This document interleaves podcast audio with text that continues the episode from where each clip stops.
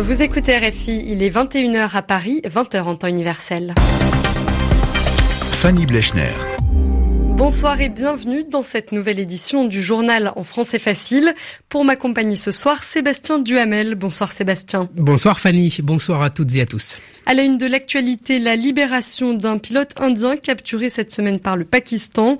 Les relations entre les deux pays semblent s'apaiser après une semaine de tensions autour du Cachemire.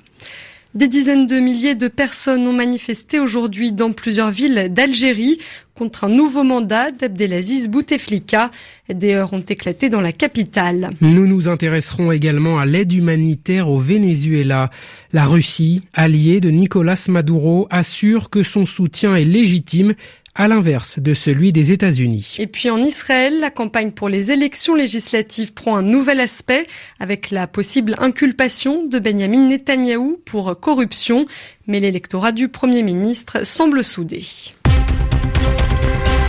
Le journal. Le journal. En français facile.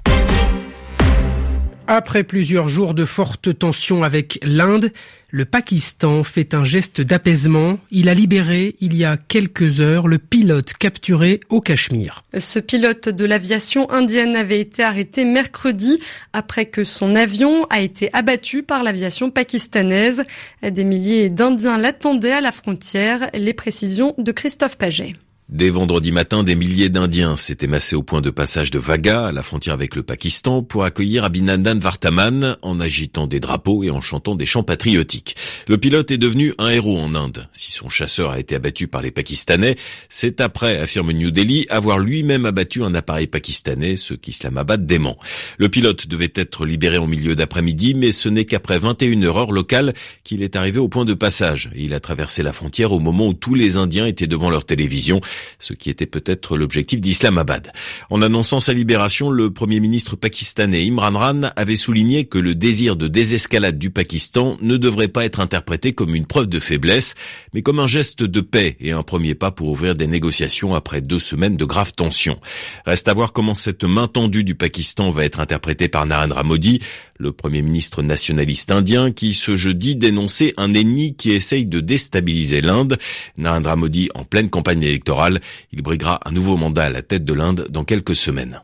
L'autre principale actualité de ce vendredi, c'est la nouvelle journée de manifestation en Algérie. Plusieurs dizaines de milliers de personnes ont manifesté contre la perspective d'un cinquième mandat du président Abdelaziz Bouteflika. Des rassemblements étaient organisés à Oran, Tizi Ouzou, Bouira et Sétif, et bien sûr dans la capitale, Alger. Des affrontements ont éclaté entre des jeunes et des forces de l'ordre. Au moins une dizaine de personnes ont été blessées. La police a également largement fait usage de gaz lacrymogène. Dans la capitale somalienne, Mogadiscio, les forces de sécurité ont mis fin à leur opération contre un commando d'islamistes Shebab. Le siège a duré près de 22 heures. Tous les terroristes ont été tués. Ces affrontements faisaient suite à une attaque à la voiture piégée hier soir contre un grand hôtel de la capitale. Au moins 19 personnes ont été tuées et 112 blessées. Une attaque également en Afghanistan une attaque contre un camp militaire. Une base américano-afghane du sud-ouest du pays. Au moins 25 personnes ont été tuées. L'attaque a été revendiquée par les talibans. RFI, il est 23 heures, bientôt 4 minutes à Moscou où il a été question aujourd'hui de l'aide humanitaire au Venezuela. La Russie a renouvelé son soutien au président Nicolas Maduro. Le ministre russe des Affaires étrangères, Sergei Lavrov, recevait la vice-présidente du Venezuela, Delcy Rodriguez. Moscou a promis de poursuivre son aide humanitaire dans le pays. Correspondance d'Étienne Bouche. Sergei Lavrov a clairement fait la distinction. Washington instrumentalise la question de l'aide humanitaire tandis que celle apportée par Moscou est légitime. En accord avec Caracas, la Russie poursuivra donc son soutien matériel. Nous venons de recevoir une liste supplémentaire de médicaments que l'État vénézuélien souhaiterait obtenir. Par ailleurs, je pense que les livraisons massives de blé russe contribuent à la normalisation de la situation et aident grandement le gouvernement vénézuélien à relever les défis actuels. Le chef de la diplomatie russe appelle à un dialogue national et dénonce l'attitude néocoloniale des pays ayant apporté leur soutien au chef de l'opposition Juan Guaido. Le gouvernement légitime du Venezuela est prêt à discuter, ce qui montre combien le président Nicolas Maduro se comporte de manière constructive et combien est destructive la position de la personne qui a été désignée chef de l'État en violation de toutes les normes et principes de la charte de l'ONU. La vice-présidente du Venezuela, Delcy Rodriguez, a quant à elle souhaité un renforcement de la coopération économique entre Moscou et Caracas. Elle a annoncé la fermeture du bureau à Lisbonne du groupe public PDVSA, poids lourd de l'économie vénézuélienne. Un bureau qui va être transféré à Moscou. Étienne Bouche, Moscou, RFI. Les forces anti-djihadistes ont lancé aujourd'hui leur assaut final contre le groupe État islamique en Syrie. Le dernier bastion des djihadistes est situé dans l'est du pays. Les forces démocratiques syriennes ont lancé leurs opérations en septembre mais avaient dû les suspendre pour épargner les civils. Par ailleurs, en Syrie toujours, l'Organisation pour l'interdiction des armes chimiques fait savoir que de la chlorine a été utilisée contre la ville de Douma en avril 2018.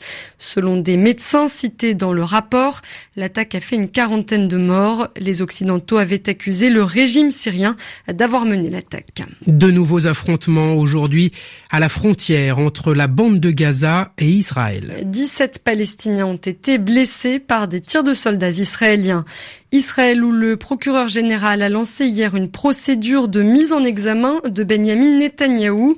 Le Premier ministre a réagi aujourd'hui sur Twitter. Pour lui, la gauche tente de le renverser après dix années consécutives à la tête du gouvernement. Il affirme que les élections législatives du 9 avril vont se jouer entre une droite forte et une gauche faible alliée aux partis arabes. Malgré ses accusations de corruption, son électorat semble soudé. Écoutez l'analyse d'Angel Pfeffer. Il est journaliste et auteur d'une biographie de Benjamin Netanyahu.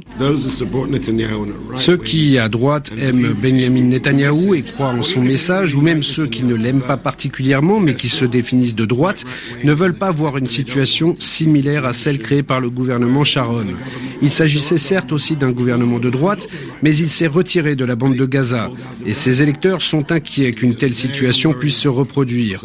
Eux iront de toute façon avec Bibi Netanyahou, car ils ne prendront pas le risque d'un désengagement supplémentaire, d'un retrait de certains endroits de Cisjordanie.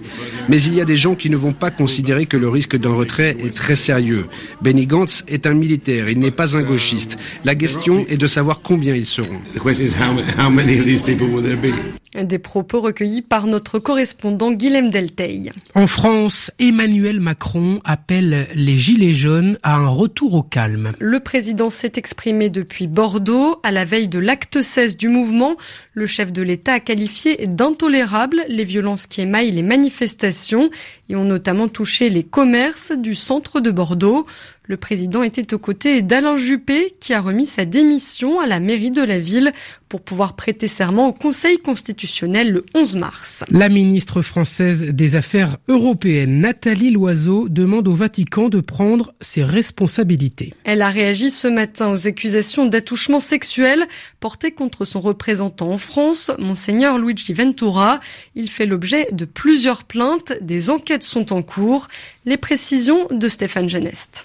Dans une tribune publiée jeudi dans le quotidien français Libération, les trois hommes qui accusent le nonce apostolique en France d'agression sexuelle réclament la levée de l'immunité diplomatique de Luigi Ventura. Deux d'entre eux ont d'ailleurs porté plainte. Le prélat aurait, je cite, laissé traîner à plusieurs reprises une main baladeuse sur des employés de la ville de Paris lors de réceptions. Luigi Ventura, 74 ans, assure depuis 2009 le lien entre le Vatican et l'État français, ainsi qu'entre le pape et les évêques du pays. Avant d'être nommé en France, le prélat était en poste au Canada. Il fait d'ailleurs l'objet d'une plainte déposée la semaine dernière à l'annonciature d'Ottawa pour des faits présumés d'attouchement sexuel. Des faits qui se seraient produits il y a 11 ans, Luigi Ventura aurait touché les fesses d'un homme âgé de 32 ans à au moins deux reprises. À ce stade, Luigi Ventura bénéficie d'une immunité diplomatique et comme la Convention de Vienne le prévoit, la France peut demander au Vatican sa levée. Stéphane Geneste, merci beaucoup Sébastien Duhamel de m'avoir accompagné pour ce journal en français facile. Merci à vous. Et merci à tous pour votre fidélité à la radio du monde. Ce journal est à retrouver sur notre site savoir avec un s.rfi.fr.